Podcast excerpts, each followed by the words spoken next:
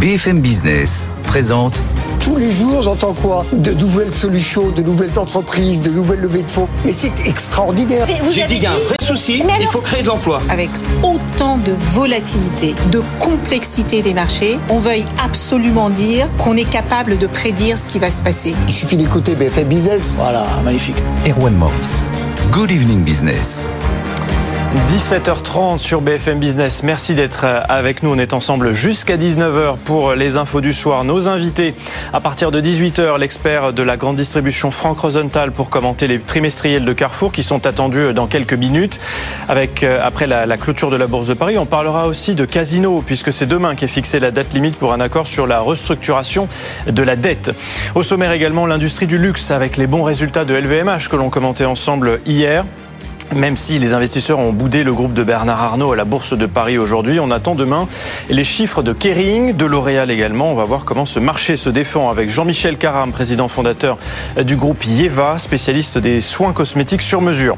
Et puis la concurrence ferroviaire s'organise avec un nouvel acteur, l'opérateur privé Kevin Speed qui vient de boucler un premier tour de table de 4 millions d'euros pour financer son développement. Nous serons avec son fondateur Laurent Fortune. Voilà le programme jusqu'à à 18h, bien sûr, Étienne Bracomanette pour débriefer la séance boursière avec ses experts. Mais avant ça, les infos. Faiza Younsi. Good evening business, le journal. Ah, bonsoir à tous. À la une, les bénéfices records de Stellantis euh, pour le premier semestre, 11 milliards de dollars, en hausse de 37% sur un an. La marge opérationnelle du constructeur baisse légèrement à 14,4%, mais elle est largement au-dessus des attentes et surtout au-dessus de la moyenne des autres groupes grâce à ces tarifs élevés. Le nombre de demandeurs d'emploi en légère baisse au deuxième trimestre en France, selon les statistiques de la DARES. Il recule de 0,2% à un peu plus de 3 millions de personnes. Ce chiffre est en recul de 5% sur un an. Cette tendance est notamment due à l'amélioration du marché du travail pour les seniors. Leur taux de chômage recule de 1,7% entre le premier et le deuxième trimestre. On revient aux résultats avec Danone qui a publié un bénéfice semestriel de un peu plus d'un milliard en hausse de quasiment 50% sur un an. Son chiffre d'affaires a progressé de 6,3% et c'est grâce à la hausse des prix puisque les volumes, eux, ont baissé. Et la hausse des prix a permis à Coca-Cola de relever aujourd'hui ses prévisions pour l'année. Le groupe prévoit désormais une croissance organique de ses ventes de 8 à 9%. Ses performances ont dépassé les attentes au deuxième trimestre avec un chiffre d'affaires en hausse de 6% à 12 milliards de dollars. Les bénéfices sont bondis de 35 à 2 milliards et demi de dollars. Nous y reviendrons tout à l'heure avec Sabrina Quagliosi. Boeing augmente sa production mensuelle de 737 MAX et va passer de 31 à 38 appareils par mois. Le groupe a perdu moins d'argent que prévu au deuxième trimestre, 149 millions de dollars. Le chiffre d'affaires, lui, est en hausse de 18% sur un an à 20 milliards de dollars. Promesse tenue, une semaine après s'y être engagé à la Maison Blanche, les géants de la tech lancent un forum pour promouvoir une intelligence artificielle responsable. C'est le Frontière Mondial Forum. OpenAI, Microsoft, Microsoft, Alphabet, Anthropic veulent ainsi euh, garantir un développement sûr et responsable de leur modèle d'IA. Ce forum va prochainement mettre sur pied un conseil consultatif. Et on termine avec le FC Sochaux. Un héritier Peugeot sauve le club de foot. Romain Peugeot a signé in extremis un accord de reprise avec le propriétaire chinois Dan King. Le club reste menacé d'être délégué, mais il revient dans le giron de la famille Peugeot quasiment dix ans après avoir été délaissé par le groupe qui s'appelait PSA à l'époque. Il est presque 17h34. De suite, on refait la séance à la Bourse de Paris avec Étienne Braque. Merci beaucoup Faiza. En effet, on refait la séance. On est en direct sur BFM Business jusqu'à 17h55 et on va refaire cette séance avec euh, Jean-Louis Cussac, tiens, qui nous accompagne depuis Perceval Finance Conseil. On le rejoindra dans un instant puisque dans un peu moins d'une minute, ça sera le fixing à la Bourse de Paris. Et puis, on est également en plateau avec Sabrina Sadgui de notre site internet. Bonsoir Sabrina. Bonsoir Étienne. Et puis, une Sabrina peut en cacher une autre puisque bien sûr, comme tous les soirs, on a Sabrina Cogliozzi qui est avec nous. Bonsoir Sabrina. Alors, on verra dans un instant qu'à la Bourse de Paris, eh bien, on a un CAC 40 qui fait un petit peu la, la grimace avec elle LVMH qui, qui perd 5%. Forcément, si LVMH va mal, le CAC 40 va mal.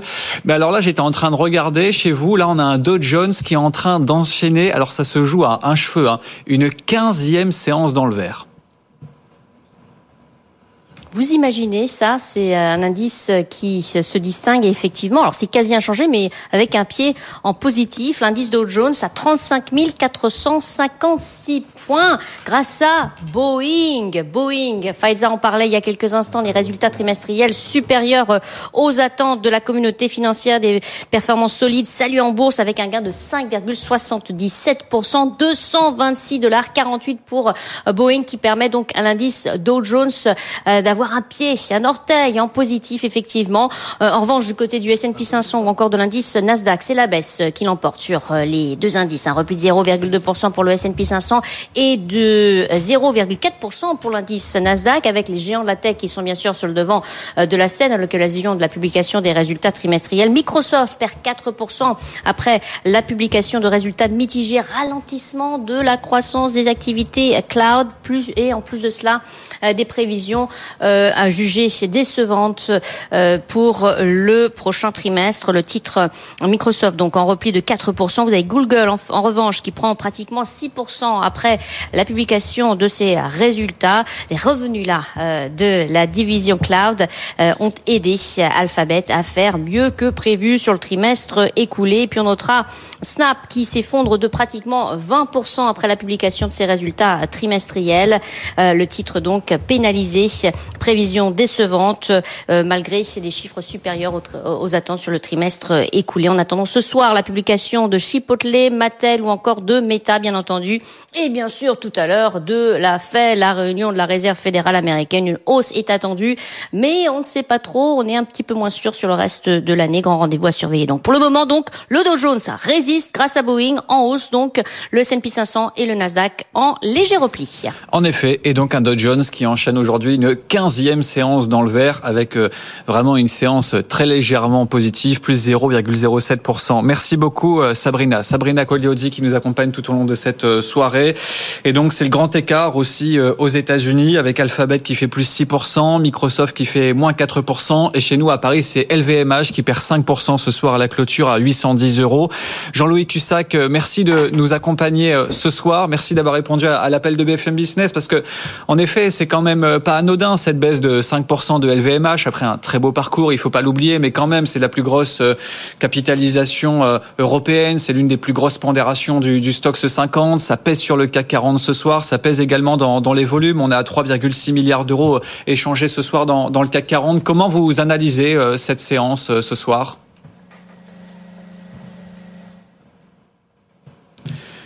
On a un petit problème de liaison. On rejoindra Jean-Louis Cussac dans, un instant. Tout va bien. On est en direct sur BFM Business encore pendant un, petit quart d'heure donc pour analyser cette euh, séance, une séance de baisse donc pour le CAC 40 qui perd 1,3%, 7315 points, avec donc beaucoup de publications qui euh, dans l'ensemble ont été arbitrées euh, négativement ce soir. Je le disais, LVMH moins 5%.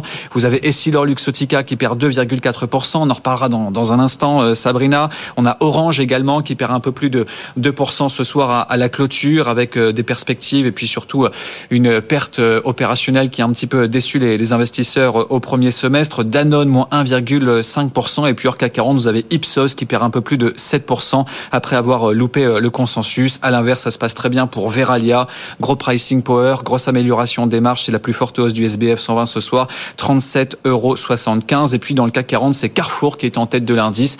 Carrefour qui va dévoiler ses résultats trimestriels d'une minute à l'autre, 17,98 euros pour le titre. Et puis Stellantis également qui s'en sort très bien avec un gain de 2,7%. Sabrina Sadghi, euh, journaliste pour notre site internet euh, BFM Business. Belle publication quand même euh, de Stellantis. Euh, qui euh, depuis plusieurs années euh, est leader hein, en termes de, profitabilité et qui là arrive encore à, dépasser les attentes. Et oui, et surtout dans un marché extrêmement exigeant comme celui d'aujourd'hui. En fait, c'est une superbe publication. Hein. Le chiffre d'affaires est en hausse à près de 100 milliards d'euros sur six mois. C'est une super performance, mais c'est surtout la rentabilité du groupe qui a été surveillée et elle impressionne. Hein. On est 20% au-dessus du consensus, donc superbe publication. Et aussi là où Peugeot enfin plutôt Stellantis, hein, impressionné, c'est surtout sur le maintien euh, de la euh, marge opérationnelle hein, qui est à 14,4, hein, alors que les, analystes, eux, attendaient une dégradation à 12,2. Hein. donc c'est vraiment une belle performance hein, d'être au-dessus du consensus. C'est surtout l'un des constructeurs les plus rentables dans le domaine automobile. Hein. General Motors, on est à peu près à 8%, Tesla vers 10. Donc quand on voit que Stellantis fait 14 et des bananes, hein, plus de 14%, bah, honnêtement, on peut que apprécier. en Europe, eh bah, comme aux États-Unis, hein, Stellantis a, pu progresser, a vu ses ventes progresser. Et il a réussi aussi à tirer euh, les, prix vers le haut. Hein. Donc euh, c'est une stratégie qui est quand même bien appréciée des marchés, hein, de mettre l'accent euh, sur des marchés, aussi des modèles qui sont relativement bien rentables. Et aussi la chasse au coût, c'est vraiment une euh, des obsessions euh, de Stellantis, on l'a bien vu, hein, ils vont trouver de nouvelles idées euh, pour comprimer les coûts hein, et pour résister à l'inflation. ça, c'est un des points super importants qu'apprécie le marché, hein, vraiment cette gestion des coûts. et le constructeur, pour la suite, pour le second semestre, compte vraiment serrer la vis, on l'a bien vu, pour protéger ses marges. ça, c'est vraiment très important pour eux. Et aussi pour résister face à la guerre des prix que se livrent les constructeurs automobiles. Le groupe n'a pas exclu hein, de baisser ses prix, hein, bien au contraire, mais elle financera euh, cette potentielle baisse des prix hein, par euh, de nouvelles économies de coûts. Voilà. Et donc un marché qui applaudit cette euh, publication puisque c'est l'une des plus fortes hausses du CAC 40, Stellantis plus 2,7% à la clôture, 17,23 euros. On a désormais un titre qui gagne plus de 25% depuis le début de l'année. On a retrouvé la liaison avec Jean-Louis Cussac, trader et formateur pour Perceval Finance Conseil afin de nous aider à décrypter cette séance du jour. séance compliquée Hein, avec euh, notamment la, baisse de LVMH qui perd 5% euh, au, fixing, CAC 40 qui est forcément impacté, moins 1,3%, 7315 points, le tout avec euh, des volumes qui se reprennent un petit peu. Jean-Louis Cussac, 3,6 milliards d'euros échangés ce soir. Oui, 3,6, mais plus de 610 millions sur LVMH. Ça veut dire qu'LVMH a fait environ 17% du volume global. Oui, c'est énorme. Hein. Donc voilà. Euh, euh, voulez, on a eu un gap à la baisse ce matin à l'ouverture. Donc on est, on a ouvert en dessous des plus bas de la veille. On a une baisse constante avec un pas, beaucoup de volume en fait, hein, parce que je vous dis, s'il n'y avait pas eu LVMH, euh, enfin cette augmentation un peu exceptionnelle, on n'aurait pas atteint évidemment ce niveau. Donc on peut pas dire qu'il y a eu des ventes comme ça généralisées. Bon, il y a eu ce qu'on attendait, c'est-à-dire des résultats mitigé, mais pas si mal. Mais n'oublions pas, il y a quelques jours, quelques semaines, on disait bon, ben voilà, cette phase va être un peu peut-être difficile, et surtout, euh, on n'a on a pas de confirmation de quoi que ce soit aujourd'hui. On en a une, si c'est vrai, c'est la confirmation que le potentiel des indices actions, notamment européens, était épuisé.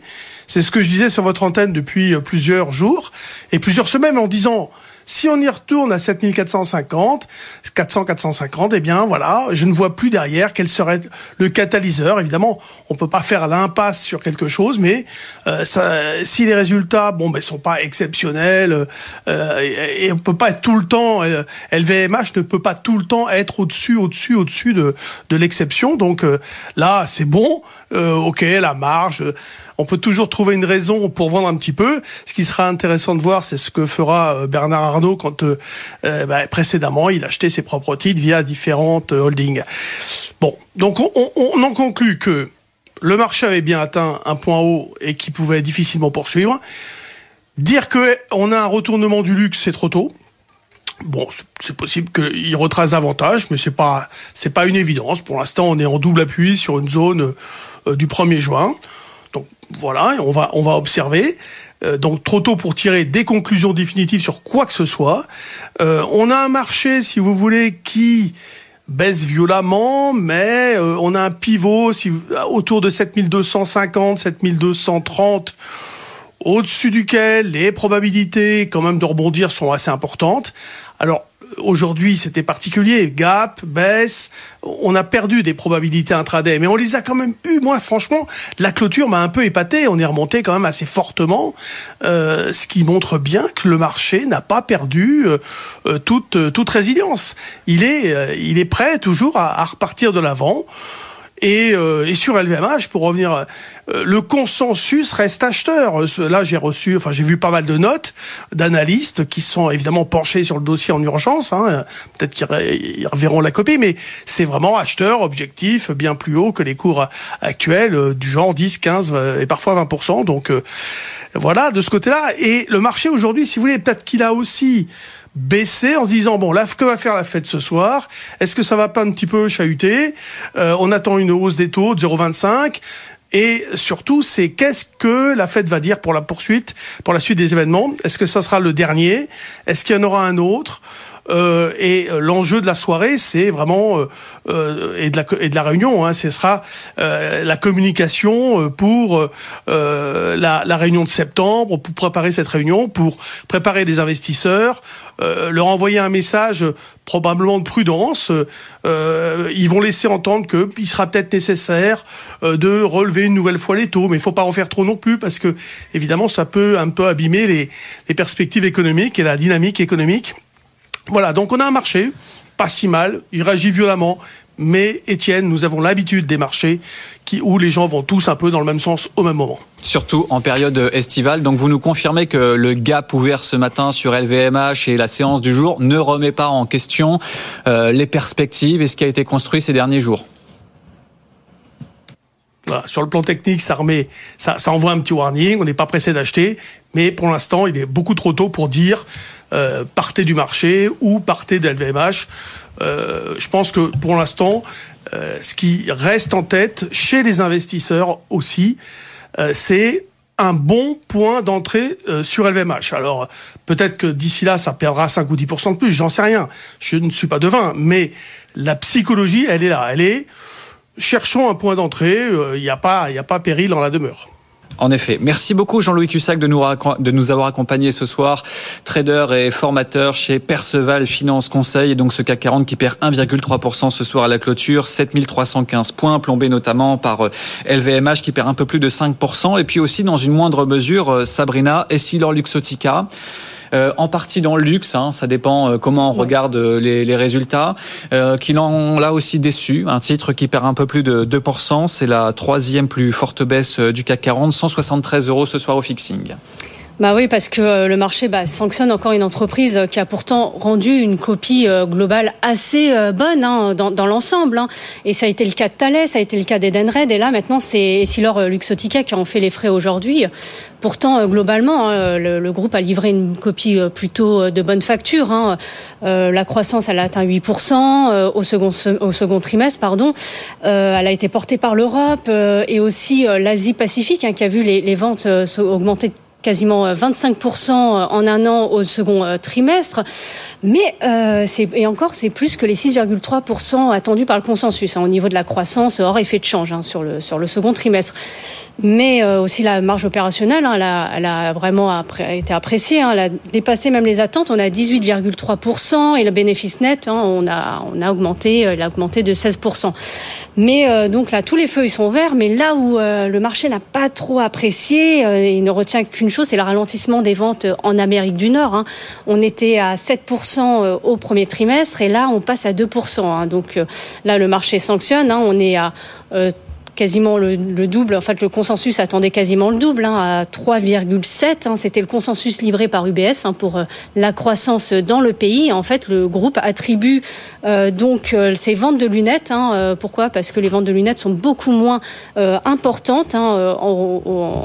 Pardon en, euh, en, Amérique du Nord et aussi surtout bah, les conditions météorologiques n'ont pas été vraiment optimales en Amérique du Nord hein, et le marché hein, est vraiment exigeant avec les bons élèves hein, comme on l'a vu avec euh, LVMH, avec Silor Luxotica aussi euh, produit plutôt des comptes de qualité mais là le petit accro en Amérique du Nord n'a pas été vraiment apprécié euh, du marché d'où la baisse euh, du jour même si on, on, était à moins 5 je crois en cours de séance et là rattrape un peu son retard. En effet, puisque finalement, après avoir perdu 5% en séance, on a un titre Essilor Luxotica qui perd 2% à la clôture, 173,60 euros. Et là aussi, comme sur LVMH, on est, sur des valeurs de croissance, des valeurs qui se payent plus de 30 fois les profits.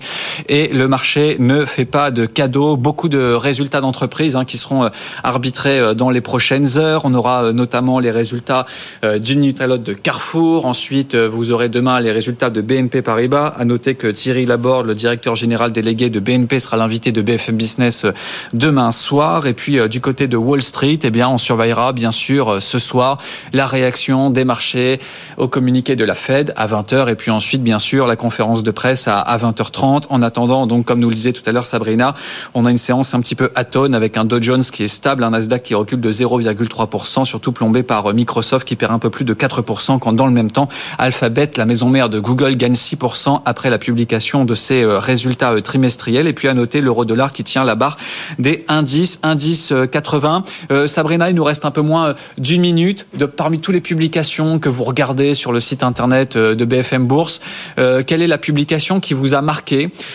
qui a retenu votre attention ces derniers jours? Veralia.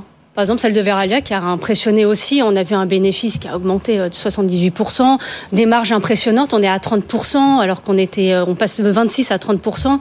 Euh, vraiment, c'est le roi du pricing power, comme vous l'avez évoqué en préambule de cette émission. Donc, ce serait Veralia, la, belle surprise du jour en tout cas. Et en tout cas, ça a été également la surprise sur les marchés, hein, puisqu'on a un titre qui gagne plus de 7% ce soir à la clôture. C'est de loin la plus forte hausse du SBF 120 à 37,76 euros.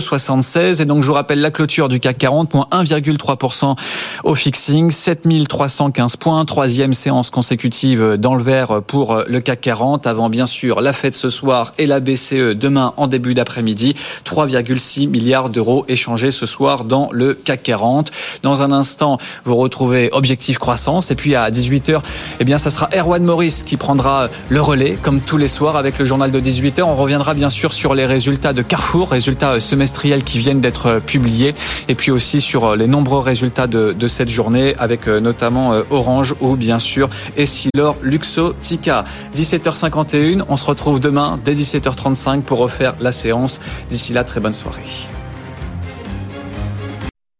BFM Business présente tous les jours, j'entends quoi? De nouvelles solutions, de nouvelles entreprises, de nouvelles levées de fonds. Mais c'est extraordinaire. J'ai dit qu'il y a un vrai souci, il faut créer de l'emploi. Avec autant de volatilité, de complexité des marchés, on veuille absolument dire qu'on est capable de prédire ce qui va se passer. Il suffit d'écouter BFM Business. Voilà, magnifique. Erwan Morris. Good evening business.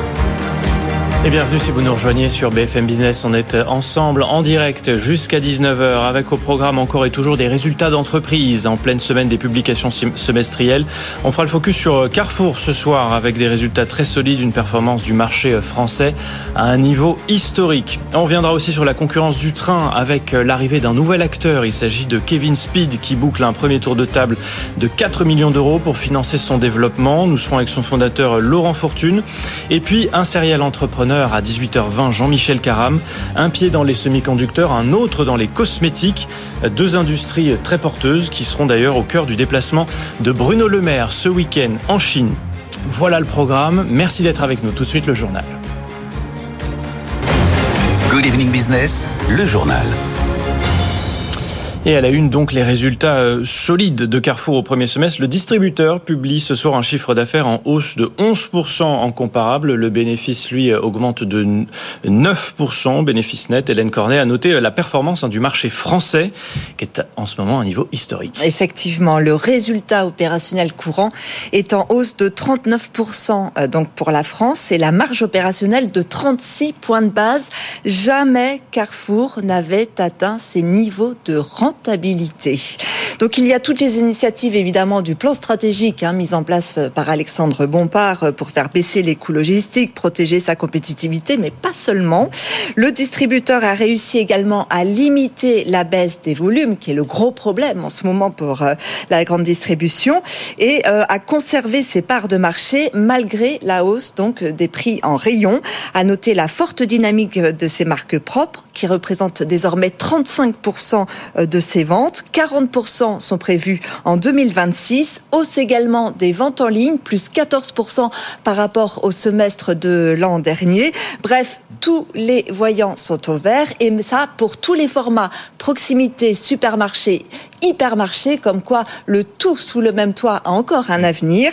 Le groupe confirme ses objectifs financiers pour l'année avec l'intégration prévue, euh, vous savez, de Match et de Cora pour l'an prochain. Eh bien, Carrefour se resserre peu à peu l'éclat avec euh, le leader Leclerc. Et on va y revenir dans le détail tout à l'heure avec notre expert de la grande distribution, Franck Rosenthal, qui sera notre invité.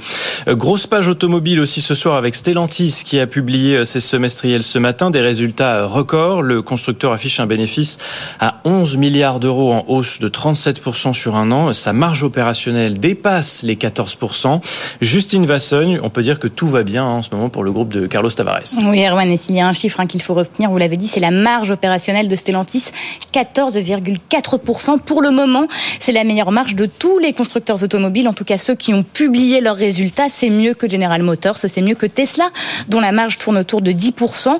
Tesla est entré dans mon monde à moi, euh, glisse Carlos Tavares, le patron de Stellantis, un monde où les prix doivent s'aligner sur ceux de la concurrence. Hein. Tesla, depuis le début de l'année, vous le savez, a nettement euh, baissé ses prix. Alors sur la question des prix, évidemment, Carlos Tavares était attendu. Nous sommes les mieux placés pour absorber une guerre des prix dans l'électrique, affirme le patron de Stellantis, tout simplement parce que bah, nous sommes les plus rentables. Hein.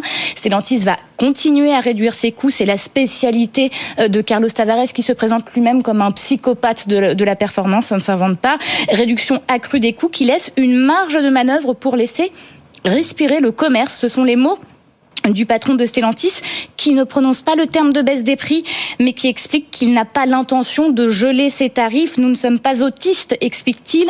Si le marché évolue, nous allons nous adapter pour rester compétitifs. Il y a là un petit changement de ton dans le discours. Cela va être clairement quelque chose à surveiller dans les mois à venir. Pas tout à fait. Donc sur la même ligne qu'Elon Musk qui lui a dit qu'il y aurait probablement des, baisses de prix hein, sur, euh, sur Tesla. Euh, Justine, on va regarder demain aussi ce que dit Renault hein, sur la question. Renault qui publiera ses résultats semestriel à son tour, qui a annoncé dès aujourd'hui la signature des accords définitifs sur le rééquilibrage de l'alliance avec Nissan. Enfin, hein, disons. Oui, parce que ça fait quand même des mois hein, que cela traîne. Même le patron de Nissan, Makoto Oshida, qui n'est pas franchement connu pour son franc parler, l'a admis.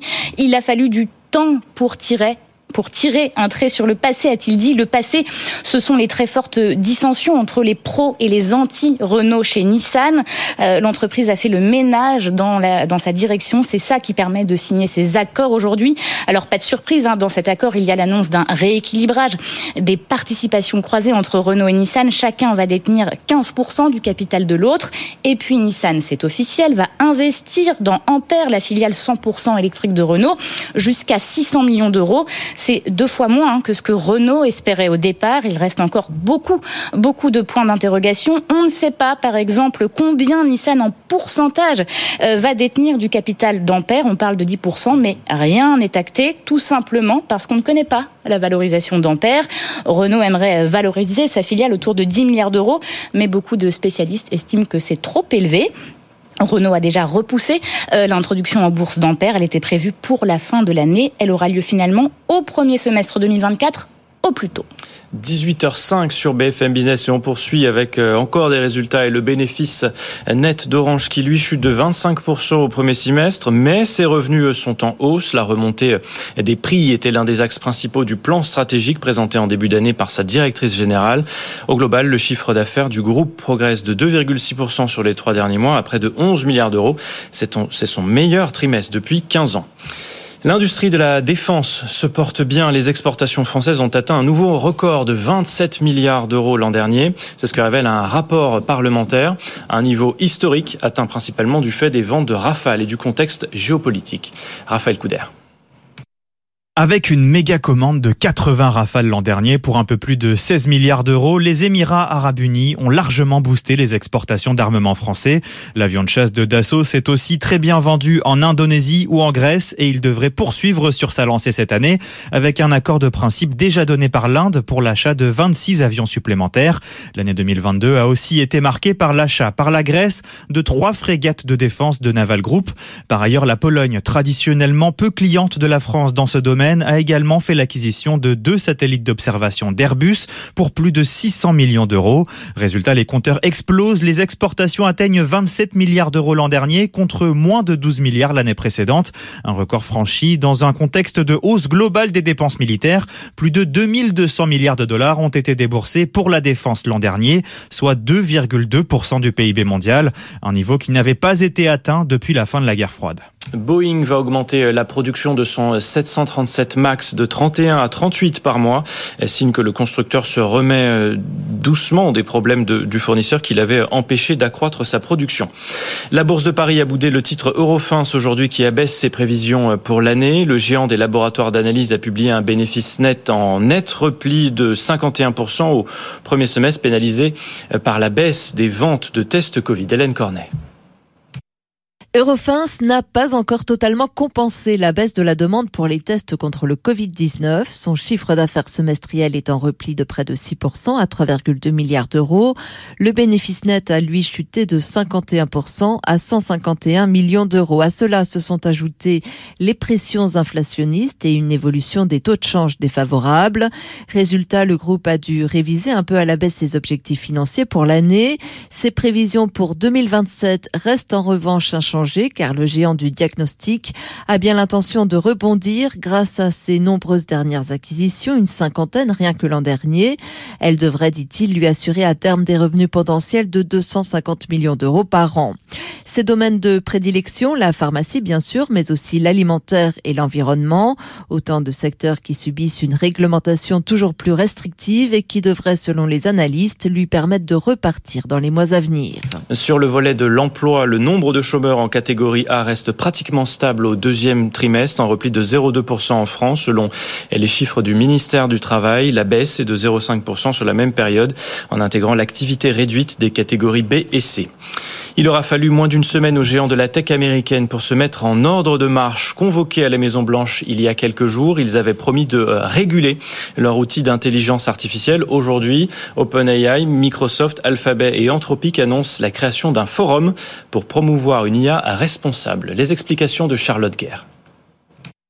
Il s'appelle le Frontière Mondial Forum, frontière en référence au modèle d'IA de pointe, mais qui pourrait menacer la sécurité publique. C'est le cheval de bataille des géants de la tech qui disent vouloir garantir un développement sûr et responsable de ces modèles d'IA, à l'instar d'outils très performants comme ChatGPT, dont le fondateur Sam Altman fait aussi partie du sérail.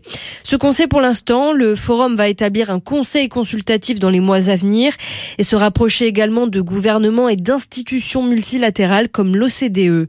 Côté critères d'adhésion, le forum sera ouvert aux organisations qui déploient de l'IA de pointe et qui démontrent un engagement pour sécuriser ces modèles. Pour Brad Smith, le président de Microsoft, les entreprises qui créent la technologie d'IA ont la responsabilité de s'assurer qu'elle est sûre, sécurisée et reste sous contrôle humain. Et parmi les grands absents du projet pour l'instant, Elon Musk qui souhaite rivaliser avec OpenAI. Danone renonce à sa filiale en Russie suite à la prise de contrôle de ses actifs par Moscou.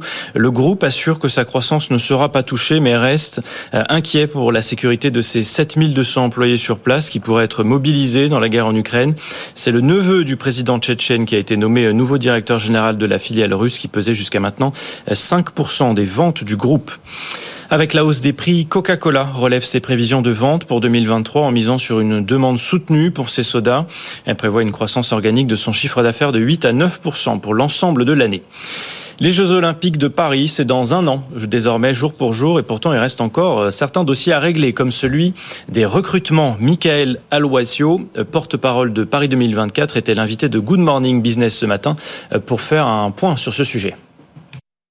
Alors le recrutement avance bien, les équipes grandissent, on va finir l'année un petit peu plus de 2000 salariés, puis on va encore doubler la dernière année. Donc on a débuté cet été les premières épreuves tests. Donc c'est aussi l'occasion pour les équipes de se préparer très concrètement à l'organisation des Jeux. On a eu notamment les épreuves tests à Marseille, et puis on a fait un premier test technique autour de la cérémonie le, le 17 juillet. La sécurité, évidemment, c'est un énorme budget, c'est une énorme logistique.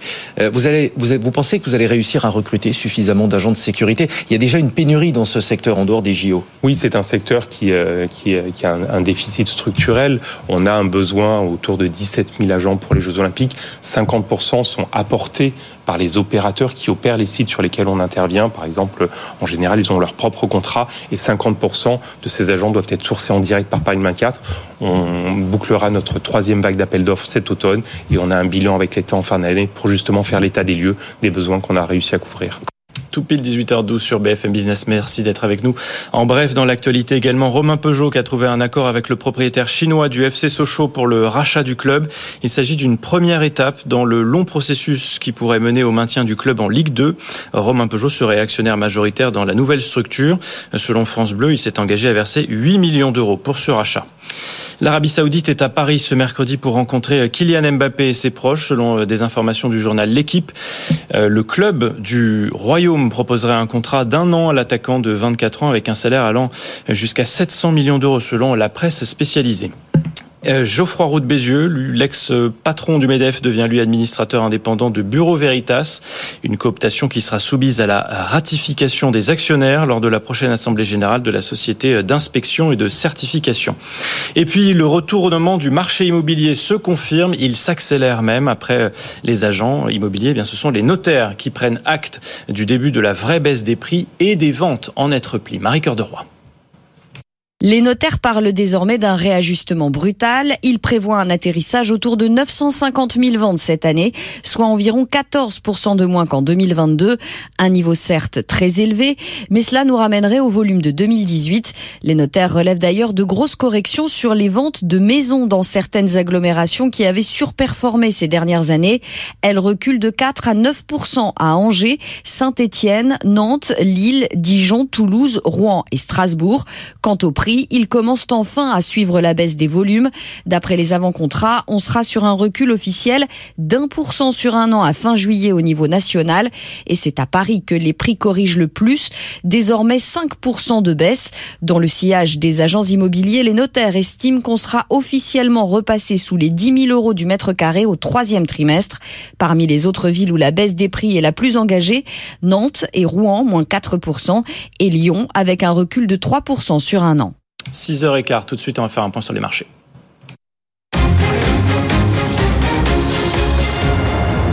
Et Étienne, bah ça y est, on a un CAC 40 qui s'est retourné. Hein. On est en repli de plus d'un pour cent aujourd'hui à la Bourse de Paris. Et de 3. Troisième oui. séance dans le rouge pour le CAC 40. Un CAC 40 qui peut dire merci ou non à LVMH pour mmh. une fois, hein, puisqu'on a la titre ce soir qui perd 5% à la clôture, 810 euros. Hier soir, à la même heure, on parlait de résultats records. Oui, mais on a des ventes qui se tassent un petit peu aux États-Unis après une période un petit peu d'euphorie et puis euh, surtout une marge qui s'est un petit peu comprimée. Donc, euh, quand vous avez des titres qui ont pris 20-30% depuis le début de l'année et qui se payent plus de 20 fois les profits. La bourse ne fait pas de cadeaux et ça n'a pas fait beaucoup de cadeaux aujourd'hui puisque vous avez beaucoup de publications qui ont été arbitrées et ça se passe pas très bien. Orange moins 2%. Vous avez également Essilor Luxotica qui perd un peu plus de 2,4% avec comme LVMH eh bien quelques déceptions aux États-Unis. Hors CAC 40, vous avez Ipsos qui perd 7% avec des résultats qui sont ressortis en dessous des attentes et puis à l'inverse, tout à l'heure vous parlez de Stellantis eh bien, on a un groupe qui continue de surperformer par rapport à ses concurrents. Le marché achète la nouvelle, plus 2,7%. Et puis en tête du CAC 40, c'est Carrefour. Alors les résultats ont été publiés après bourse, mais vraisemblablement, on a quelques paris qui ont été faits avant la publication de ces résultats. C'est la plus forte hausse du CAC 40, plus 2,9%. Et puis un dernier mot de Veralia qui gagne plus de 7%. On est dans le vert avec des prix de l'énergie qui se tassent, des hausses de prix qui ont été mises en place depuis le début de l'année. Ça gonfle la rentabilité plus 7,3% ce soir à la clôture et donc un CAC 40 qui perd 1,3% avant la fête ce soir et la BCE demain. Bon, l'histoire est tout autre du côté des États-Unis, Étienne, puisque le Dow Jones du côté de Wall Street, lui, est en train de signer sa 13e séance dans le vert. Ça sera confirmé ce soir à 22h. En tout cas, si ce soir le Dow Jones clôture dans le vert, eh bien, ça serait une première, première série, 13 séances depuis 1987. Rendez-vous compte. Et le Dow Jones, il peut dire merci à Boeing qui gagne plus de 7% euh, cet après-midi. Donc, euh, forcément, ça soutient euh, la tendance. À l'inverse, on a un Nasdaq qui fait un petit peu la grimace avec une baisse de 0,3% à cause notamment, eh bien, des résultats de Microsoft avec un ralentissement des activités dans le cloud et donc vous avez un titre qui perd plus de 4% à Wall Street. À l'inverse, Alphabet, la maison mère de Google, fait mieux que prévu et gagne un peu plus de 6%. Ça contrebalance euh, un petit peu. Le S&P de son côté perd 0,1%, mais tout dépendra de la Fed ce soir à 20h et de Jérôme Powell à 20h30. Merci Étienne, 18h16 sur BFM Business. Good Evening Business, l'invité. Et la concurrence ferroviaire est en train de s'organiser en France avec un nouvel acteur qui se déploie. Bonjour Laurent Fortune. Bonsoir. Merci, merci d'être sur BFM Business euh, en plein cœur de l'été avec nous. Vous êtes associé fondateur de Kevin Speed, opérateur ferroviaire privé. Vous venez de boucler un, un premier tour de table de 4 millions d'euros pour euh, financer votre développement. L'objectif, c'est de mettre vos trains en circulation à horizon 2027. C'est ça, tout à fait.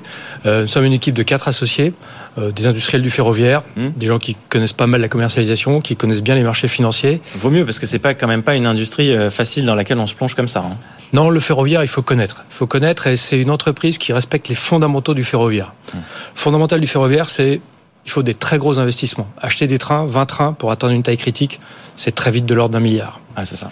Donc c'est tout de suite beaucoup d'argent et pour faire pour pouvoir les rendre rentables, il faut des grands volumes, c'est la base du ferroviaire, des grands volumes.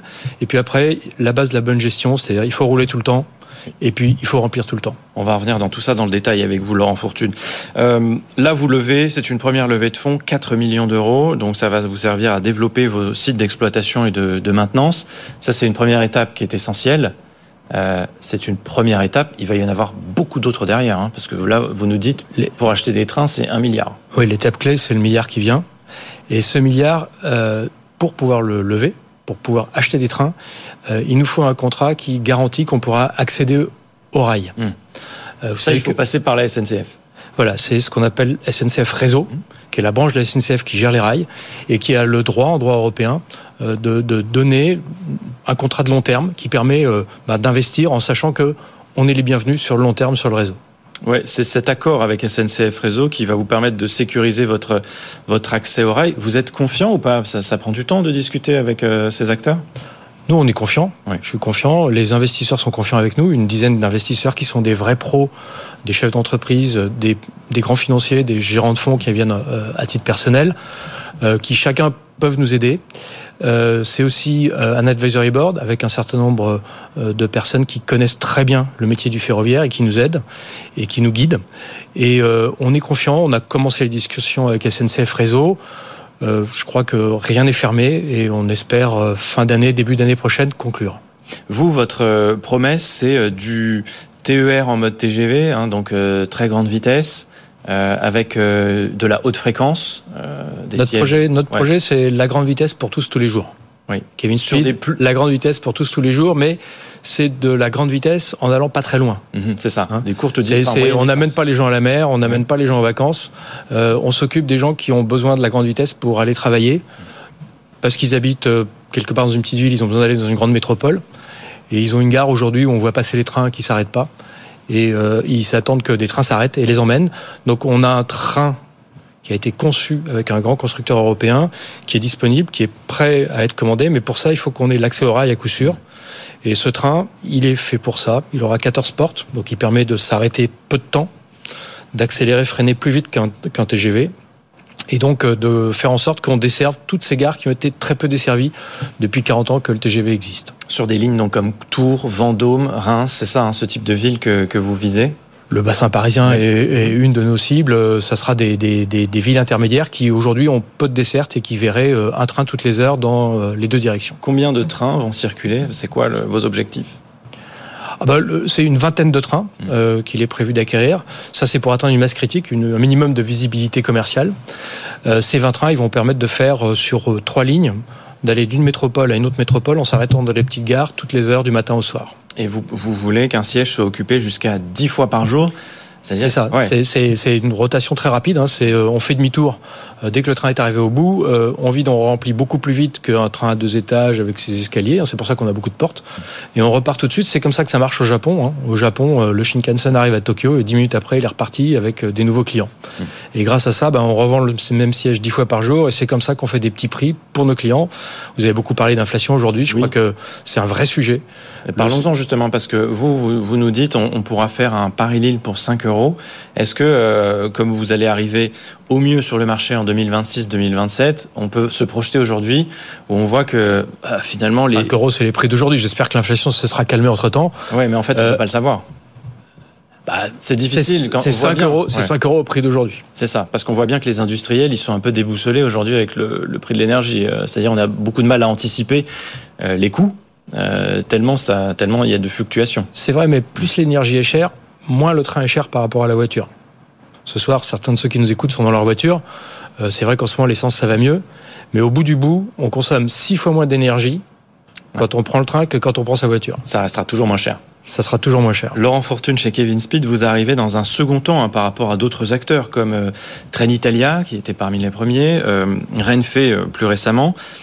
Pour vous, c'est aussi une manière de se positionner sur un marché qui est déjà un tout petit peu plus mature que si vous l'aviez fait cinq ans plus tôt? C'est un marché qui est ouvert que depuis 2021. Et pour un acteur privé, c'est plus compliqué d'arriver que pour un acteur public. Un acteur public, il achète ses trains avec une garantie sur sa dette qui a été donnée par un gouvernement. Un acteur privé, pour acheter ses trains, il a besoin d'être certain qu'il aura accès au rail. Hmm. Et donc, euh, c'est ce fait-là, ces accords cadres qui ont été des choses, ça existe en Italie, ça existe euh, en Espagne, ça existe en Angleterre. Ça a permis à des acteurs privés d'investir pour rajouter des trains sur ces réseaux, plus de services, des prix plus bas. Et aujourd'hui, ça manque en France. Je pense pas que euh, l'arrivée d'autres acteurs publics change vraiment la donne. Ce qui, ce qui compte, c'est un acteur privé innovant comme Kevin Speed. On voit que Raikop, qui veut relancer le Bordeaux-Lyon, a, a abandonné, euh, enfin la, les liaisons qui avaient été abandonnées par la SNCF, ils ont des grosses difficultés de trésorerie, ils sont au bord de la cessation de paiement. Vous, vous estimez à combien vos, vos besoins en, en trésorerie. Il va falloir, bien sûr, relever des fonds euh, d'ici à 2027 Oui, non, mais il faut un milliard. Il faut un milliard pour acheter des trains. C'est pour ça qu'on a besoin d'un contrat qui garantit que si on met le milliard, on va pouvoir rouler. Le ferroviaire, c'est pas euh, quelques trains de temps en temps, etc. Le ferroviaire, c'est tout de suite des très gros montants. Mais il faut faire donc les choses dans l'ordre. Hein. Il va falloir lever les fonds avant d'avancer sur les, sur les dossiers. Quoi. Ah bah, pour lever des fonds, il faut être sûr qu'on aura l'accès au rail. Quand on a l'accès au rail, qu'on a un constructeur qui garantit qu'il sait fournir un train à un prix garanti, ce qu'on a déjà, ben, à ce moment-là, on lève les fonds, on passe la commande, et trois ans et demi après, on a le premier train qui roule. Ok, donc 2027, en l'état, vous êtes quand même confiant on est confiant. Ouais. Euh, vous avez déjà un accord euh, avec un, constructeur européen. Euh, on peut savoir qui c'est? Non, c'est un constructeur de premier plan. Je crois même que c'est un constructeur français, pour tout dire. Oui, d'accord. Donc pour la, construction de ces TGV omnibus, hein, c'est comme ça que vous les appelez c'est des trains qui sont différents de ceux que connaissent les Français. Il n'y a qu'un seul étage, beaucoup plus de portes, mmh. une densité à l'intérieur du type RER, hein, parce que euh, comme on va moins loin, bah, on, a, on est plus nombreux dans le train, ce qui permet aussi de faire des petits prix. Euh, et euh, c'est un train qui a ce qu'on appelle une motorisation répartie, si vous êtes passionné par le ferroviaire, donc qui a plus de moteurs, ce qui fait qu'il roule aussi à 300 comme le TGV que vous connaissez, mais il accélère et il freine plus fort, ce qui lui permet de s'arrêter moins longtemps quand il s'arrête en ligne. Donc on perd pas de temps on perd pas de temps. C'est un train où on perd pas de temps. Euh, est-ce que euh, donc à l'intérieur, si j'ai bien compris, on optimise aussi l'espace hein L'idée, c'est de peut-être mettre plus de monde qu'on a aujourd'hui dans dans un TER euh, classique. Alors TER, RER, oui, e ça sera à peu près pareil. TGV, c'est plus confortable. Oui. Parce que le TGV, vous y restez 5 ou 6 heures quand vous allez à Nice ou à Perpignan. Eh nous, on va pas rester aussi longtemps. Combien de personnes dans une rame Combien de sièges? Oh, Jusqu'à 750 personnes par train. Par train, d'accord.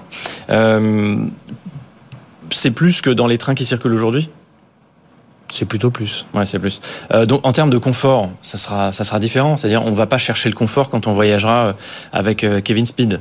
C'est moins confortable que le TGV. Vous n'aurez pas un siège de première classe avec, mais vous aurez quand même la Wi-Fi. Vous aurez quand même un service qui vous apportera en toute sécurité à 300 km/h. Hmm. Là, vous avez besoin d'aller tous les jours. Il y aura pas de première classe? Non. Bah alors pour, pour les parce que moi je pense vous vous nous parlez des des déplacements euh, quotidiens aujourd'hui avec le, télétravail, avec le fait qu'on ne vit pas forcément dans la ville où on, travaille, c'est de plus en plus le cas pour les gens qui nous écoutent. Euh, c'est pas toujours choisi. Hein. Oui, bien sûr. pendant, pendant 30 ans, Mais on a besoin quand même d'avoir une place confortable avec un, une tablette assez large pour poser son ordinateur. La tablette, la tablette, ça c'est bon. Vous aurez la place pour la tablette, vous aurez une prise, vous aurez tout Il y aura du Wi-Fi? Il y aura du Wi-Fi. Ça fonctionnera? Ça fonctionnera. Et il y a intérêt parce qu'aujourd'hui c'est quand même aussi une, une, grosse faille dans les trains. Enfin, vous êtes ça fonctionnera. Ça fonctionnera. Bon. Merci beaucoup, Laurent Fortune, d'avoir été euh, avec nous euh, sur BFM Business, associé fondateur de Kevin Speed. Dans un instant, le point sur l'actualité avec Faiza Younsi. À tout de suite. Good Evening Business, le journal. 18h30 sur BFM Business. Tout de suite l'actualité. Faiza Younsi. Bonsoir Erwan, bonsoir à tous. Et à la une, encore beaucoup de résultats qui sont tombés aujourd'hui. Airbus affiche un bénéfice net en chute de 20% au premier semestre à 1 milliard d'euros. Le chiffre d'affaires progresse de 11% à 27,7 milliards d'euros. Alors au niveau des livraisons, le, le groupe a livré 316 avions commerciaux, quasiment 20 de plus que l'an dernier à la même période. Et d'ailleurs, elle confirme ses objectifs annuels. Boeing, son rival, augmente sa production mensuelle de 737 MAX et passe de 31 à 38 appareils par mois. Le groupe a moins perdu moins d'argent que prévu au deuxième trimestre, 149 millions de dollars. Son chiffre d'affaires, lui, est en hausse de 18% sur un an à 20 milliards de dollars. De solides résultats pour Carrefour au premier semestre. Le distributeur vient de publier un chiffre d'affaires en hausse de 8% à 45 milliards et demi d'euros. Un bénéfice net, là aussi en hausse de 9% à 867 millions d'euros. Chiffre dopé par la cession de son activité à Taïwan et noté que le marché français de Carrefour explose et atteint même un niveau historique.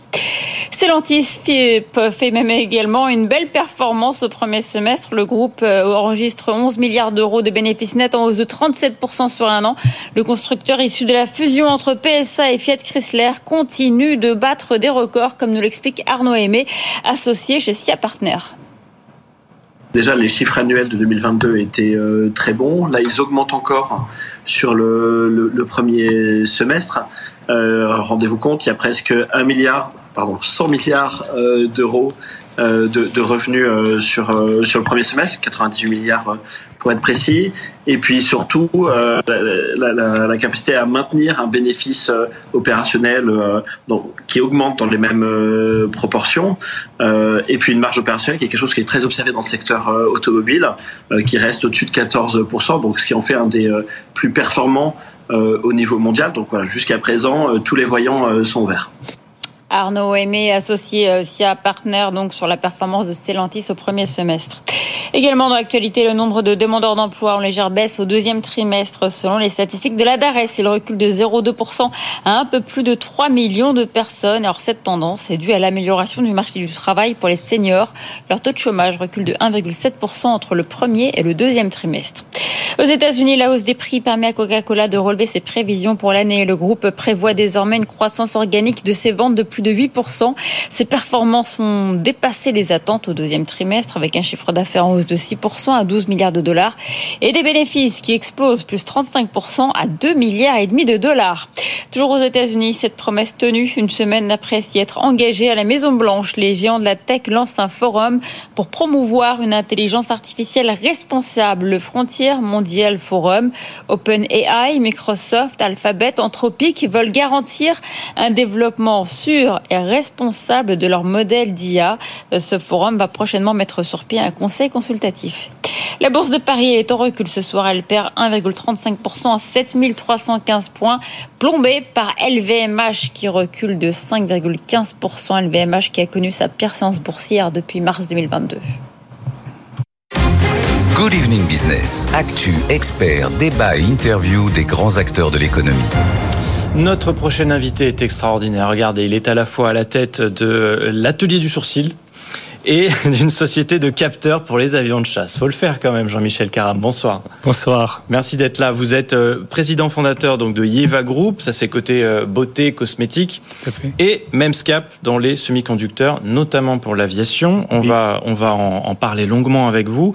Euh, d'abord sur l'actualité avec vous, Jean-Michel Caram. On apprend que Bruno Le Maire sera en Chine ce week-end là, à partir de samedi, notamment chez des industriels donc de la cosmétique et de l'aéronautique. Oui. C'est pour vous. Hein, c'est vos deux spécialités.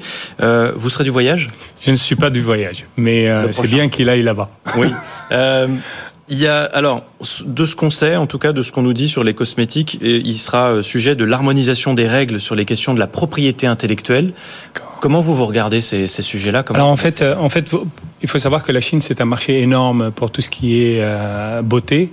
Et la Chine, pour qu'on puisse, euh, quand une société va là-bas, on commence d'abord à faire cross-border en e-commerce, donc on n'est pas euh, certifié sur place. Et pour être capable de vendre comme Yoma aujourd'hui en Chine, il faut certifier, il faut obtenir le CFDA. Et dans ce process-là, on demande aux sociétés européennes étrangères, américaines, etc., de donner quasiment toute leur propriété intellectuelle, de l'enregistrer. Et donc, c'est pas mal de parler de tout ça. Un mot sur euh, l'aéronautique. Alors, c'est pas votre spécialité, mais en tout cas, euh, dans votre activité chez Memscap, c'est une grande partie de, de, votre activité, euh, puisque vous faites du semi-conducteur. sur la Chine, c'est quoi les sujets importants En, fait, euh, la, Chine, euh, enfin, l'avionique dans Memscap représente à peu près 60-65% de mon chiffre d'affaires. Donc, c'est quelque chose qui est très, très, très important.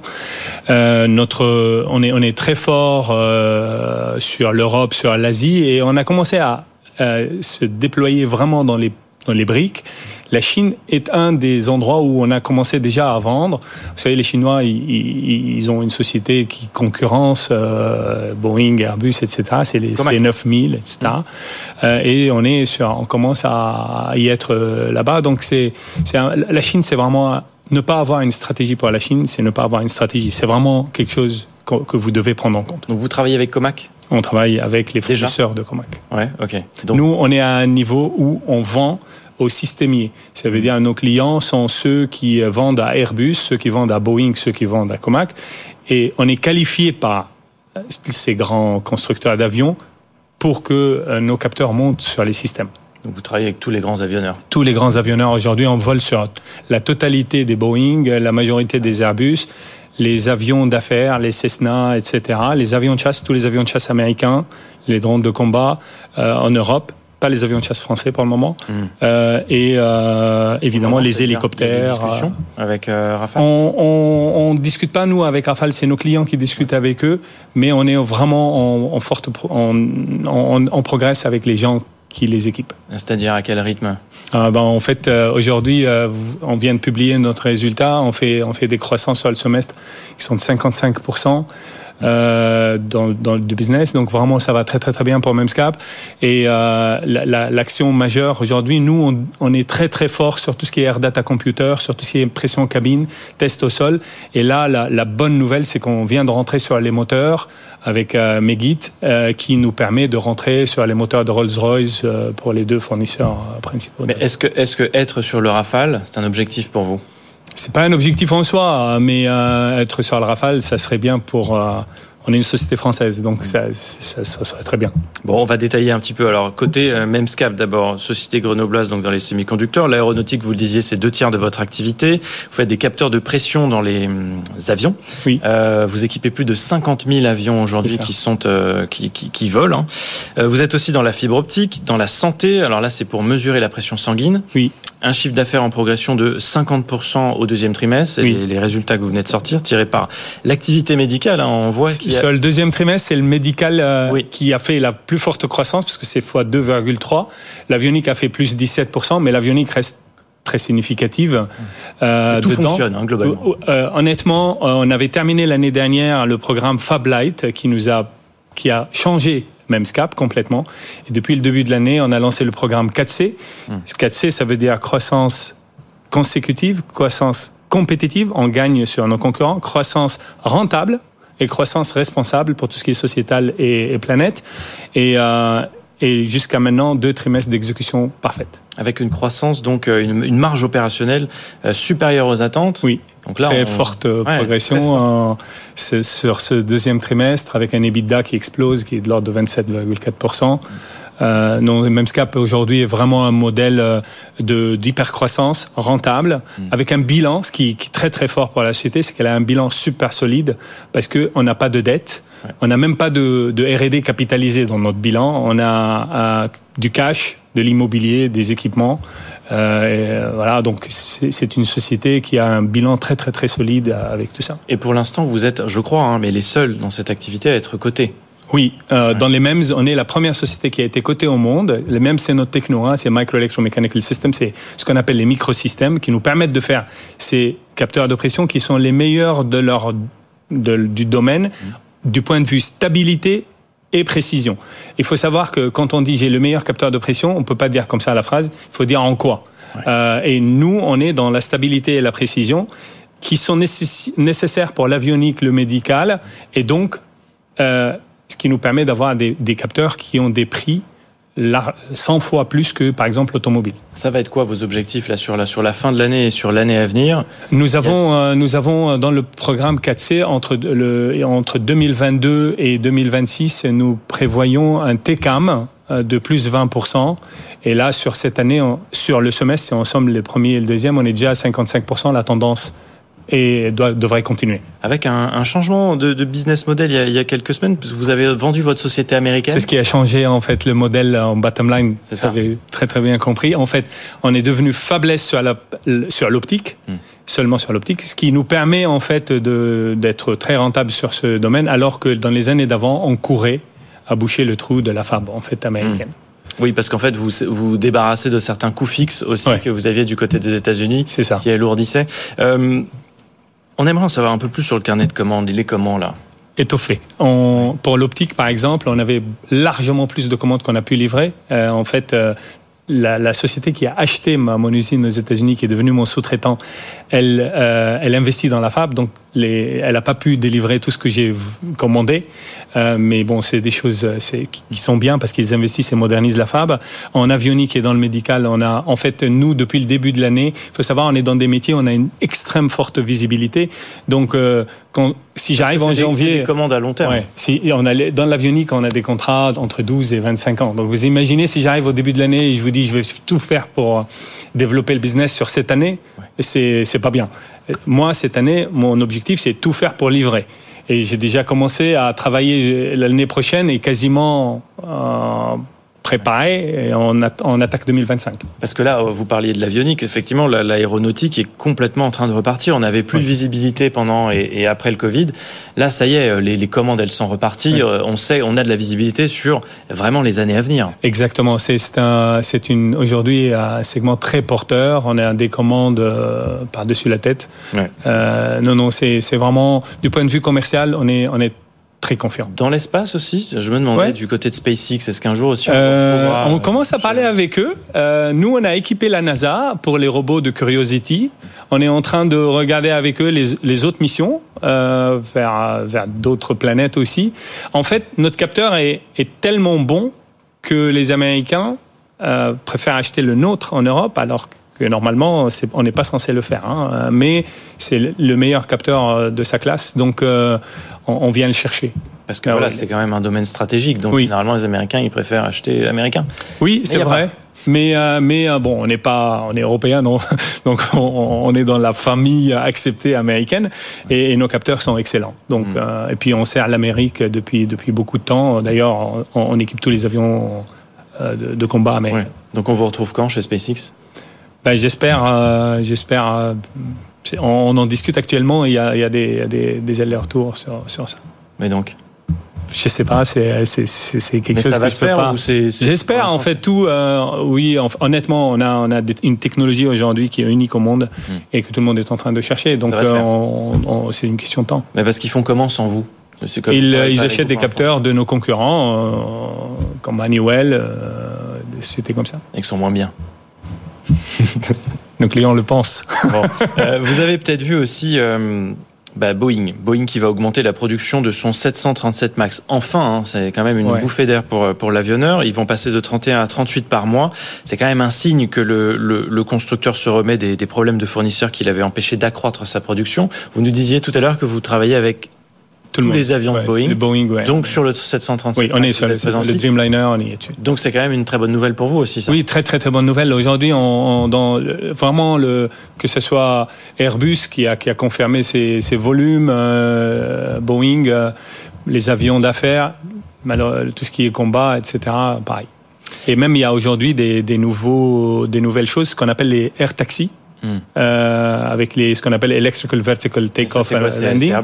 Euh, il, y a, il y a 15 prospects européens ouais. pour nous et une centaine de concepts d'avions air taxi. Donc là aussi, en fait, on est, on est dessus. Un, vous êtes déjà dessus, bien sûr. C'est un, c'est un marché qui va. Euh, qui va devenir vraiment quelque chose de sérieux parce que pour l'instant c'est on est encore dans bon on est encore dans des prototypes Exactement, c'est des, il y a une centaine de concepts. On, on pense qu'il y, a, il y en aura quelques-uns vraiment qui. Euh, on pense que d'ici 3-4 ans, ça peut driver chez nous euh, une, à peu près 5000 unités par an.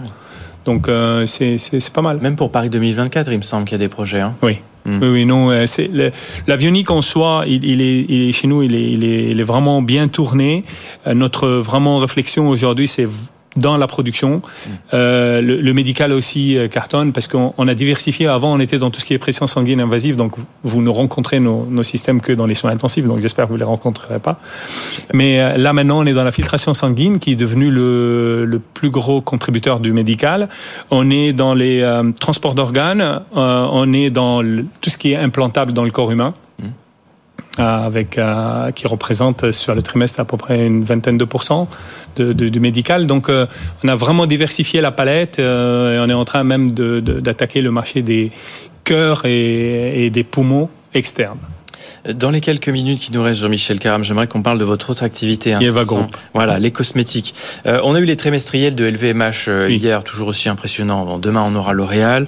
Euh, on a vu hein, pour LVMH un, un, ralentissement du côté des États-Unis aussi, mais toujours oui. beaucoup de succès en Chine le marché il est globalement très porteur. Hein, oui, très très porteur. Aujourd'hui, LVMH, elle fait moins 5 en bourse, mais c'est oui. anecdotique parce que euh, si on regarde, ils ont délivré sur le top line plus 17%. Et la seule chose, c'est que euh, en résultat opérationnel, ils étaient un tout petit peu, un tout petit peu en dessous du marché. Mais quand on dit ça, ils ont fait 11,6 milliards à la place de 11,8 voilà. milliards. Hein. Donc, euh, et puis la Chine surperforme. Alors oui, sur, exactement. Voilà. Ils ont la Chine qui surperforme, le sélectif qui surperforme. Euh, donc c'est les mêmes tendances chez vous. Oui, le, le, le, la beauté, la beauté se porte bien. Et Eva Group aujourd'hui, c'est en fait Eva Group, ce sont des marques. C'est le numéro un de la beauté personnalisée, mm -hmm. avec des marques et des expériences de beauté personnalisée, mais qui est activée par la data et la techno. Donc nous, on est connus pour être les pionniers de la beauty tech parce qu'on a ramené le diagnostic et la technologie de, sur le marché et on est le leader de la personnalisation. Mais ça, L'Oréal, ils sont à fond là-dedans aussi. Oui. Ils se développent hein, beaucoup. Oui, euh, évidemment. Dans leur laboratoire dans la Silicon Valley, euh, notamment. Ils n'ont pas, essayé de vous. Non, non, on connaît tout ce qui se fait, tout ce qui se fait chez. Bah, vous savez, Yoma, euh, je l'ai lancé, c'était le premier de la personnalisation. Yoma, c'est l'inverse de à moi, hein, la marque. Hein. Je l'ai vendu à Unilever très vite. Mm. Et Eva l'a racheté à Unilever au bout de 12 ans. Je l'ai annoncé sur BFM d'ailleurs, Business, euh, il y a quelques mois. Donc le groupe se construit. On a une avance phénoménale en beauty tech. Nous, on est des gens de la techno. On vient de la techno et on a acquis la, la, la notion de beauté. Euh, on est extrêmement puissant sur tout ce qui est notion de diagnostic, euh, appareil de diagnostic, et tout ce qui est euh, unité de personnalisation dans le point de vente.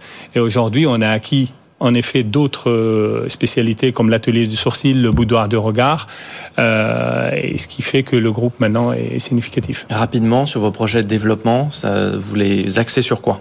Euh, Aujourd'hui, nous avons, euh, on en a parlé euh, avant, donc euh, on, a, on, on arrive sur, la, euh, sur le marché avec un nouvel appareil de diagnostic révolutionnaire qui, qui s'appelle le IDIAG by Eva, qui arrive et qui déploie tous nos magasins, en particulier les Marionneau, les Beauty Success.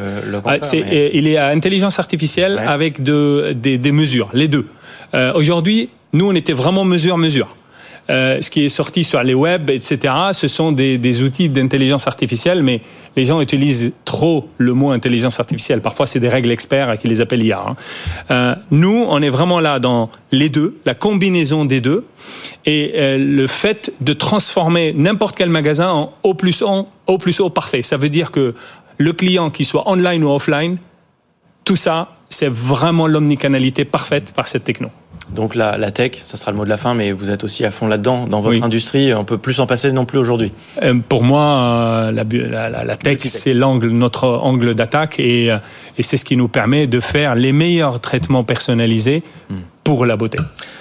Bah, toujours passionnant de parler de tous ces sujets avec vous, Jean-Michel Jean Caram. Merci infiniment d'avoir fait le déplacement sur le plateau de BFM Business au cœur de l'été, président fondateur de Yeva Group et de Memscarp. Restez avec nous. Dans un instant, on va revenir sur les beaux résultats de Carrefour. On sera en ligne avec Franck Rosenthal. Étienne Braque reviendra également en plateau avec nous pour décrypter les, ces résultats financiers. On se retrouve juste après, euh, dans un tout, tout petit instant. À tout de suite. Good Evening Business. Actu, expert, débat et interview des grands acteurs de l'économie. Et Carrefour publie donc de solides résultats euh, sur son activité du premier semestre, un chiffre d'affaires en hausse de 11% en comparable et un bénéfice net à plus 9%. Étienne Braque nous rejoint. Étienne, on note particulièrement la performance du marché français hein, qui est à un niveau historique. oui, c'est vraiment ce qui est marquant dans cette publication de Carrefour. Hein, c'est la rentabilité en, France au, premier semestre, une marge opérationnelle qui s'améliore, 1,4% contre 1,1% euh, l'année dernière, avec euh, notamment un groupe qui vend de plus en plus ses marques distributeurs Hein, ce qui est bon pour les marges. On est désormais à 35% des, ventes sous euh, l'enseigne Carrefour. Et puis un groupe qui gagne des parts de marché en volume au premier semestre, hein, puisque Carrefour dit ce soir avoir gagné plus de 500 000 clients sur les six premiers mois de l'année. Alors il faudra voir les, études de marché, hein, mais on a vu dernièrement euh, qu'on a un groupe qui se rapprochait de plus en plus euh, de Leclerc. Tout ça, ça permet au résultat net de gagner 5% à 310 millions d'euros. Alors ça sera intéressant de voir la réaction de marché demain, parce que dans le même temps, vous avez des résultats en Amérique latine qui sont un petit peu plombés par euh, l'intégration de Grupo Big, ce qui fait que vous avez un résultat opérationnel qui est en retrait en Amérique euh, latine, avec euh, des effets de base également qui sont compliqués à tenir. Mais en tout cas, pour la France, pour l'instant, on a des résultats qui sont au-dessus des attentes. Merci Étienne. Pour aller plus loin sur ces résultats, nous sommes en ligne avec Franck Rosenthal. Bonsoir Franck. Merci d'être avec nous. Bonsoir Expert de la grande distribution, vous intervenez souvent sur BFM Business pour décrypter tous ces dossiers avec nous. Carrefour Hein, qui a maintenu ses prix à un niveau euh, élevé bah, pour euh, répercuter les, hausses euh, de, ses coûts, ça détériore pas les résultats, hein, au contraire. Non, non, au contraire, ça leur a, ça leur a permis d'avoir une bonne performance financière. Après, ils ont été, ils ont fait un tout petit peu moins d'efforts parce que l'écart sur l'indice prix s'est creusé par rapport à Leclerc qui a beaucoup investi. Mais euh, ça leur a permis, ils ont bien traversé la période parce que ça leur a permis en tout cas de maintenir leur marché. Et on le voit en fait, il y a une croissance qui se fait euh, sur tous les fonds. C'est-à-dire que euh, c'est assez homogène entre les hypermarchés, les supermarchés et la proximité. C'est globalement 7% et on a 7% sur la France. Alors juste, euh, Franck, on vous entend pas très très bien. Si vous pouvez peut-être vous vous déplacer dans la pièce pour euh, pour qu'on pour qu'on capte un peu mieux. Euh, jamais Carrefour n'avait atteint ces, ces, niveaux de rentabilité, Franck Rosenthal. Ça veut dire que le groupe de Bompard est sur une bonne trajectoire? Oui, ils sont sur une bonne trajectoire. En tout cas, ils sont sur une trajectoire offensive. trajectoire offensive parce que ils multiplient les initiatives. Euh, c'est en dernier. Alors bon, la, la plus spectaculaire évidemment, c'est l'opération de croissance externe avec le rachat des magasins Louis Deleuze, euh, Cora et Match. Mais il y a aussi une opération avec euh, Nexity qui est assez intéressante sur euh, transformer des magasins qui sont un petit peu surdimensionnés en termes de surface en logement, en commerce et en activités multiples. Donc ça c'est intéressant aussi. voilà, ils sont assez offensifs sur pas mal de sujets et c'est sans doute ce qui ce qui paye avec une certaine constance aussi. Avec les initiatives, euh, Franck Rosenthal, du plan stratégique d'Alexandre Bompard pour faire baisser les, les coûts logistiques, ça aussi, ça, ça impacte les, résultats. Oui, ça impacte les résultats. Et puis, euh, en fait, il y a pas mal d'initiatives. Il y en a une qui a été communiquée hier soir. C'est le regroupement, en fait, de la direction des hypermarchés, des supermarchés, qui étaient scindés en France euh, en deux. Et ça va, euh, sur le plan financier, évidemment, avoir des conséquences, parce que ça va éviter pas mal de doublons euh, en cascade, voilà, qui, euh, qui se faisaient sur les hyper et sur les super, et tout va être intégré euh, après avec sans doute des conséquences sociales sur le siège. Vous évoquiez le Leclerc. Bon, avec l'intégration de match et de Cora qui est prévue euh, l'an prochain, l'écart, il est en train de se resserrer. Il va se resserrer de plus en plus, non, avec ce, le leader, Leclerc alors euh, oui, euh, oui, parce que les magasins de Louise Deleuze vont permettre de gagner euh, sans doute euh, un point, un point et demi de part de marché. Hein, ça dépend comment ça va se, se transformer. donc, donc Carrefour va faire un rapproché. Mais Leclerc a très bien passé la période et sur les dernières parts de marché, euh, Leclerc en, en tant qu'enseigne est à peu près à 23,8 et euh, Carrefour est à 18,19. Euh, Donc il y a quand même encore un écart sensible euh, qui permet qui permet à Leclerc sans doute d'être en tête au moins sur 2023 et 2024. Quoi. Bon, ça c'était Carrefour, Franck Rosenthal. Il y a un autre gros dossier qu'on suit de très près sur BFM Business, bien sûr, depuis des semaines. C'est celui de Casino, avec des résultats demain matin avant bourse. Alors je rappelle que vous êtes l'auteur du livre Mutation du commerce post-Covid qui a été préfacé par Alexandre de Moës Zouari qui était candidat à la reprise du groupe, hein, comme ça les, choses sont dites, Franck. Euh, Casino qui a déjà revu à la baisse tous ses objectifs dans un récent euh, profit warning. Euh, c'est demain hein, qu'est fixée la date limite pour un accord sur la restructuration de la dette. Il va falloir aussi suivre ça. Oui, alors euh, c'est important. Bon, il s'est passé pas mal de choses là depuis la semaine dernière. Alors bon, il y a d'abord euh, vous l'avez souligné, il n'y a plus qu'une offre de, de, reprise, donc il faut espérer que celle-ci va totalement aboutir, euh, ne serait-ce que pour les plus de 50 000 salariés du groupe Casino en France, euh, et aussi parce qu'il y a eu quand même pas mal de choses qui ont été faites. Donc euh, il y avait des critiques qui portaient sur le projet Kretinsky parce qu'il s'était pas entouré de, de, professionnels de la distribution. Bon, il y a a priori deux, deux têtes d'affiches qui sont arrivées à ses côtés, et il y a eu des rencontres avec le le, syndicat le plus puissant de, euh, de Casino, qui est FO en l'occurrence, il y a eu trois rencontres qui ont été annoncées. Donc je pense que euh, les choses devraient maintenant se dérouler euh, correctement. Après, euh, après il y a, il y a évidemment toute l'étape financière qui euh, qui devrait aboutir dans les dans, dans, les semaines qui viennent, mais c'est surtout l'étape de relance qui va être importante et il va falloir injecter beaucoup d'argent dans Casino pour pouvoir avoir une relance commerciale efficace. C'est ça, parce que pour terminer là-dessus avec vous, Franck, il y a quand même une très grande transformation à opérer rapidement pour le groupe. Oui, euh, il faut souligner que d'abord le groupe euh, Casino, indépendamment de sa, sa, dette, qui était la première euh, difficulté majeure, hein, rappelons qu'elle était euh, située à plus de 7 euros, donc même s'il va y avoir des abandons de créances, elle va se réduire. Mais euh, Casino était en souffrance et cette année, on vient de parler avant de Carrefour qui a réussi à maintenir ses parts de marché euh, sur la France et à être assez offensif. Casino a perdu beaucoup de parts de marché sur tous ces formats et, euh, et, donc a besoin de a besoin de se relancer avec euh, des prix plus compétitifs, mais aussi des magasins. Il faut réinvestir dans les magasins, ce qui n'a pas été fait depuis euh, assez longtemps chez Casino. Merci beaucoup Franck Rosenthal, expert de la grande distribution, d'avoir été avec nous en direct pour commenter toutes ces actualités. Vous restez avec nous sur BFM Business. On se retrouve dans un instant pour le journal. À tout de suite. Good Evening Business. Actu, expert, débat et interview des grands acteurs de l'économie.